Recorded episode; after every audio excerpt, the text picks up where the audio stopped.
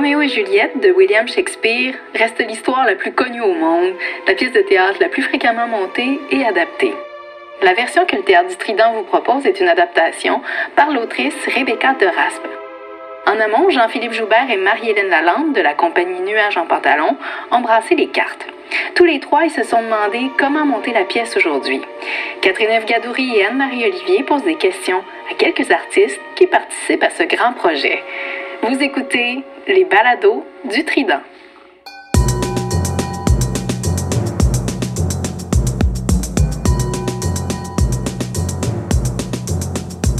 Jean-Philippe, je me souviens exactement quand je t'ai demandé si tu voulais faire ça, tu as reculé dans ton siège. tu as eu une réaction physique.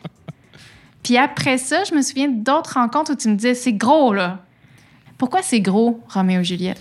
C'est gros parce que euh, tout le monde pense connaître cette pièce sans la connaître tout à fait. Tout le monde dit je connais l'histoire. Euh, tout le monde euh, a une idée qui arrive avant Roméo et Juliette donc, d'abord dans l'ensemble de la population. Puis, dans l'histoire du théâtre, ben, c'est gigantesque comme pièce. C'est une pièce mythique. C'est une pièce qui a. Sais, quelles autres œuvres ont autant percolé dans l'imaginaire collectif où tout le monde sait c'est quoi la pièce? C'est quelles autres œuvres ont ça? Je suis pas sûr que je suis capable d'en nommer tu dit, c'est une histoire qu'on pense connaître. Puis là, on est quelques-uns à discuter ensemble. J'aimerais ça euh, vous poser des questions. Quand vous pensez à Roméo et Juliette, comme toi, Léo, qu'est-ce que tu qu'est-ce que as retenu, toi? Qu'est-ce que tu connais de cette histoire-là?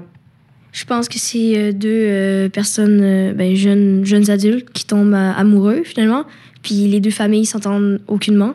Puis en fait, c'est deux, deux familles ennemies qui vont finalement finir par être amies voyant le suicide, les, meurtres qui est arrivé et tout. Puis ça finit par malheureusement des morts. Puis il y a une morale à tirer de ça. Puis il y a plein de choses comme ça. Puis selon toi, ce serait quoi la morale? Euh, la tienne, en tout cas celle que toi tu retiens, c'est laquelle? Il faut être ami avec les autres sans nécessairement les juger pour qui ils étaient avant. Il faut juste les juger pour qui ils sont maintenant puis pourquoi ils sont. Toi, Catherine Eve, pour toi, cette histoire-là, c'est quoi? Ben, moi, c'est une histoire un peu figée dans un film. Donc, je l'ai complètement assimilée au film de Baz Luhrmann, dans le fond. Love till now? For swear at sight. For I never saw true beauty till this night. Mais le film de Baz Luhrmann a a cristallisé aussi quelque chose, euh, je pense, dans, le regard de la population sur, sur, sur, ce, sur cette œuvre-là. Euh, j'ai réalisé aussi en travaillant adaptation avec Marie-Hélène Lalande puis avec Rebecca Deraspe qu'à un moment donné, on, on a réalisé en fait qu'on adaptait un film, que, que, que la pièce de Roméo et Juliette était devenue un film, parce que l'écriture est très, très cinématographique. On change d'une place à l'autre très, très rapidement. Les scènes sont courtes, les scènes sont extraordinairement courtes. C'est l'enfer faire un horaire de répétition parce que les acteurs débarquent, ils jouent trois pages, puis ils s'en vont, puis on les revoit plus avant dix pages. Ça fait que c'est vraiment très, très complexe. C'est vraiment découpé comme un film dans l'œuvre originale. C'est ce que la structure aussi du, du, ouverte du Globe Theatre permettait. Le film a cristallisé quelque chose dans l'imaginaire, dans l'énergie, dans le rythme de cette pièce-là. Et on a vraiment eu l'impression à un moment donné d'être d'adapter un film au théâtre à partir de la pièce originale. En, en, remettant aussi dans la pièce que nous, on propose, des morceaux que Baz Luhrmann a enlevés. Euh, parce qu'on a décidé de se donner le temps de raconter l'histoire dans son entièreté, dans son intégralité. On a enlevé des morceaux parce qu'il y a des bouts qui se peuvent pas. C'est plate, affaire plate, plate, plate, plate. Mais on a essayé de, de garder l'ensemble des dimensions qu'il y a dans la pièce originale.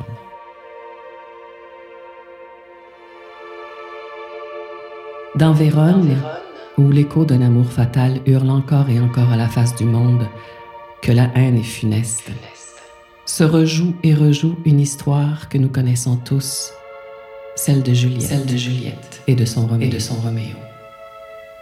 La colère abyssale de leurs deux nobles familles ne s'est jamais apaisée, ni hier ni aujourd'hui. Elle s'est nourrie et encore de promesses non tenues, et les soifs influentes ont nourri leur tempête soif de richesse, soif de sens, soif de puissance. On leur a fait croire à la liberté, à la souveraineté citoyenne. On leur a appris à ressentir plutôt qu'à réfléchir. Et la dictature de l'indignation dans la ville a répandu son fiel.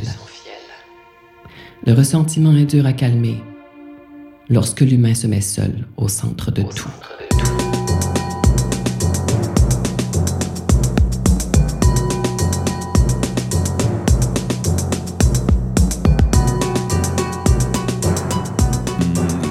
Qu'il faut, il faut que le spectacle soit dangereux. faut que Roméo et Juliette, ce soit un show dangereux. Et Deux familles, si on extrapole, si on élargit, c'est deux pays, tu sais. Deux peuples, ouais. C'est deux peuples, des gens qui savent même plus à la base pourquoi ils sont pas capables de vivre ensemble. Quasiment le cliché du théâtre, là, tu sais. Dire que tu vas jouer Roméo et Juliette, c'est comme OK. Gabriel Cloutier-Tremblay, comédien.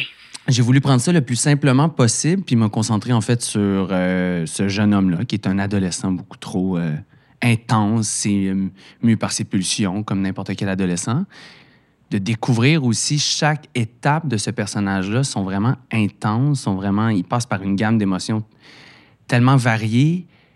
Il vire sur un scène en deux secondes. Il va tellement loin aussi dans chaque euh, dans chaque volonté, dans chaque éclat, dans chaque pulsion. Fait, que- fait que je me suis euh, laissé surprendre par ça. OK, ce que j'aime vraiment beaucoup de Juliette, c'est qu'elle est forte, elle est hyper forte, Laurence Champagne, comédienne. mais pas que euh, rationnellement, mentalement, mais physiquement aussi, j'ai l'impression dans cette version-là. Elle est plus, euh, plus engagée physiquement. Elle a pas de... Elle se restreint pas à vivre ce qu'elle veut vraiment vivre, puis elle le fait pas vraiment en calculant les choses. Cherches-tu une façon d'attirer mon attention? Si ma main a profané la tienne, je vais tout faire pour me faire pardonner. Le pardon mérite un affront réel et non une si douce perturbation. La douceur est une perturbation magistrale. La tienne plus que toutes les autres. Tu vas me faire dans la nuit rougir. Mais ce rouge serait présage de tendresse. Tendresse rouge, présage doux, Tes lèvres prononcent mieux encore que la peau de tes mains. mais elles sont si jalouses de chacun de mes doigts. Qu'est-ce qui provoque cette jalousie? C'est très simple. Laisse-moi deviner. Je te laisse faire tout ce que tu veux. Tes lèvres auraient-elles aussi besoin de douceur? Tu comprends encore mieux qu'une reine lucide. La jalousie est un sentiment terrible. Ne les laisse pas ainsi souffrir. Elle te remercie.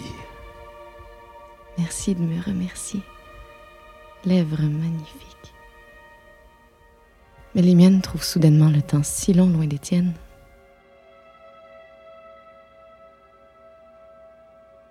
Dans la façon de raconter cette histoire-là aujourd'hui, parce que la façon de raconter des histoires a changé, vous avez féminisé certains personnages. Pourquoi? C'est sûr que les filles, les femmes jouaient pas à l'époque de Shakespeare. C'est que des garçons qui jouaient. Les femmes n'avaient pas le droit de jouer à l'époque élisabéthaine. Et puis, euh, ce que ça donne, c'est que Juliette, faut l'imaginer hein, comme un jeune garçon qui a probablement peut-être pas encore mué puis qui joue euh, Juliette. Euh, c'est Bon, mettons avec un peu de recul, on comprend aussi une certaine distance qu'il y a à certains moments dans le texte. Euh, ça a donné aussi une réflexion sur la place de la femme, parce que quand tu lis le texte, ben là, évidemment, il ne pouvait pas jouer, ça fait qu'on s'en préoccupait pas tant.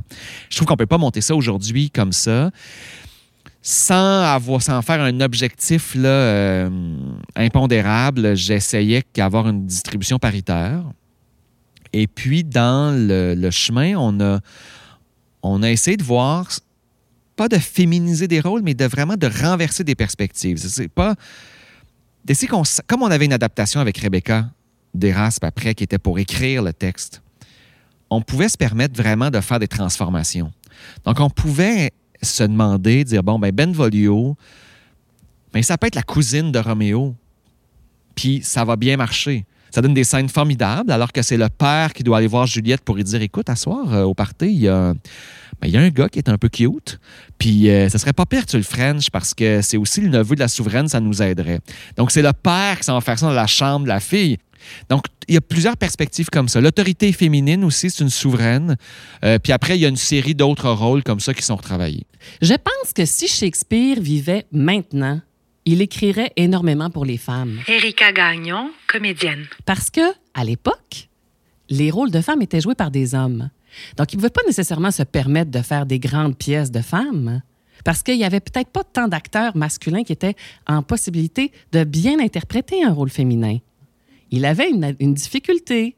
Donc, il n'a pas tant écrit que ça pour les femmes. S'il vivait maintenant, en 2020, il aurait certainement écrit une pièce où il y a plus que 75% des personnages qui seraient féminins, à mon avis.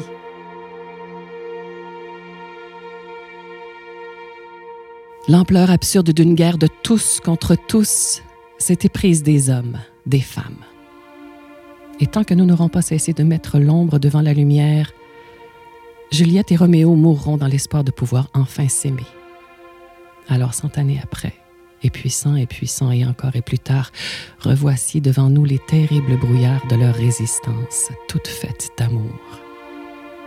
Si même la mort de deux enfants ne peut plus calmer la rage, à l'heure où la colère crie son nom mieux que le reste, et où les calamités de l'histoire ont accentué la violence, ouvrons quelque chose comme nos cœurs pour que notre écoute corrige peut-être nos insuffisances désastreuses.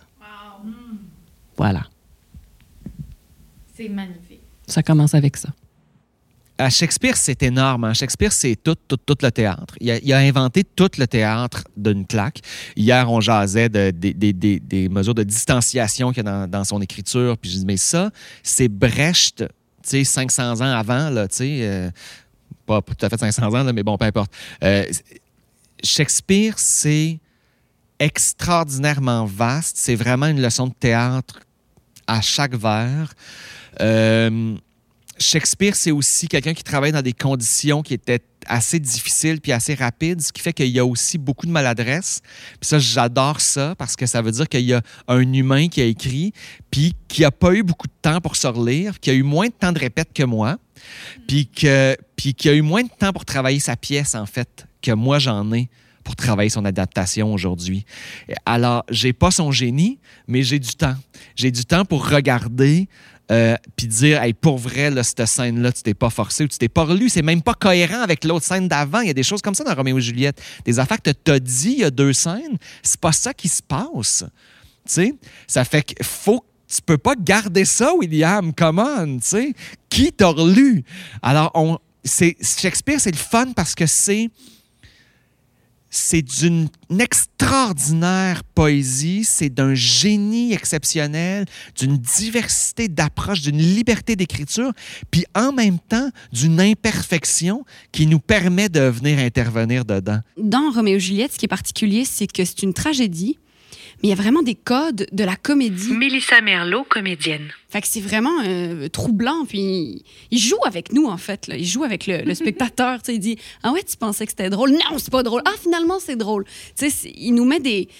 Il il nous met des gags des fois que tu te dis, mais c'est vraiment des codes de la comédie. Par exemple, euh, il met des quiproquos dans la tragédie. Tu sais, c'est quand même assez extraordinaire que ça fonctionne. Puis encore une fois, je me dis, waouh, hey, Shakespeare, hein?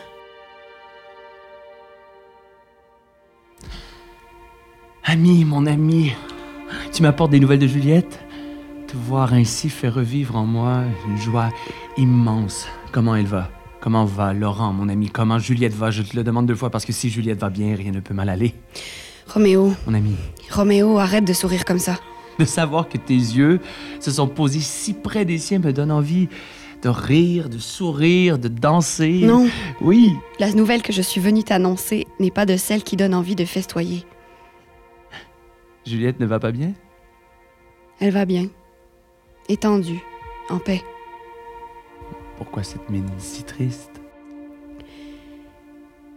Juliette est morte.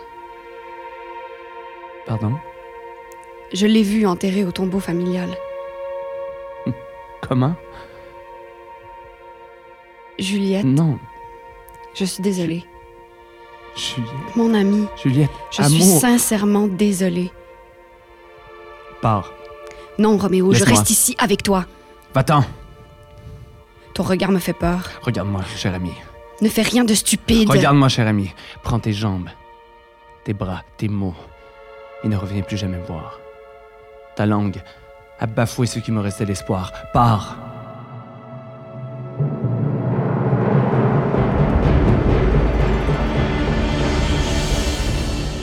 C'est ce qui met fin à notre balado. Merci aux comédiennes Erika Gagnon, Mélissa Merlot et Laurence Champagne. Merci au comédien Gabriel Cloutier-Tremblay et au metteur en scène Jean-Philippe Joubert. Merci à Léo Bélanger, à notre partenaire ici, Québec. Musique originale Mathieu Campagna, mix sonore Charles Bélanger, idéation, réalisation et montage Catherine Gadouri. Ici Anne-Marie Olivier. À bientôt. Vous aimez les balados? Découvrez toute la collection de Radio-Canada sur notre application mobile Ici Première ou à l'adresse radiocanada.ca balado.